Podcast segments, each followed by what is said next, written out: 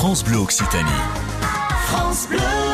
Eh bien, je vous emmène en train de Toulouse à la Côte Vermeille, c'est dans les Pyrénées-Orientales. Bonjour Michel Bouche. Bonjour Mathieu. Du train historique de Toulouse, c'est un train qui nous emmène euh, ce week-end au bord de la Méditerranée. Effectivement, comme traditionnellement, c'est euh, le train de la Côte Vermeille chaque année euh, aux alentours de l'été.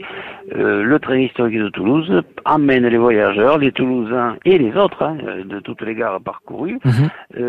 Vers la Méditerranée, vers la Grande Bleue. C'est donc une journée en Méditerranée à bord d'un train historique. Exactement, c'est un train du siècle dernier avec euh, des locomotives qui ont été sauvegardées.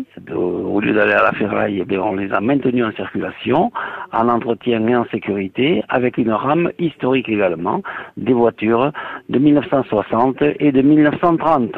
Une journée en Méditerranée, destination les Pyrénées-Orientales et l'aller-retour se fait en journée. hein. On peut partir le matin et on revient le soir. Oui, les horaires ont été adaptés de façon à ce que l'on profite au maximum de cette journée ensoleillée, nous l'espérons, puisque c'est le lendemain de l'été.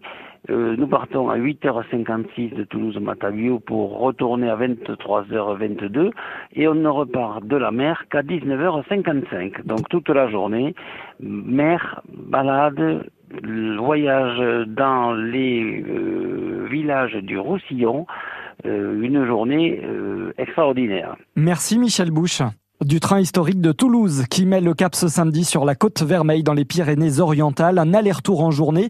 Au départ de Toulouse-Matabio, c'est un train qui desservira les gares de Labège-Inopole, Villefranche de Lauragais, Castelnaudary, Bram, Carcassonne, Lézignan-Corbière, Port-la-Nouvelle, Perpignan, Argelès-sur-Mer, Collioure, Banyuls-sur-Mer et Cerbère. Vous avez d'ailleurs toutes les infos sur Internet. Et pour réserver, c'est simple, train historique-toulouse.com.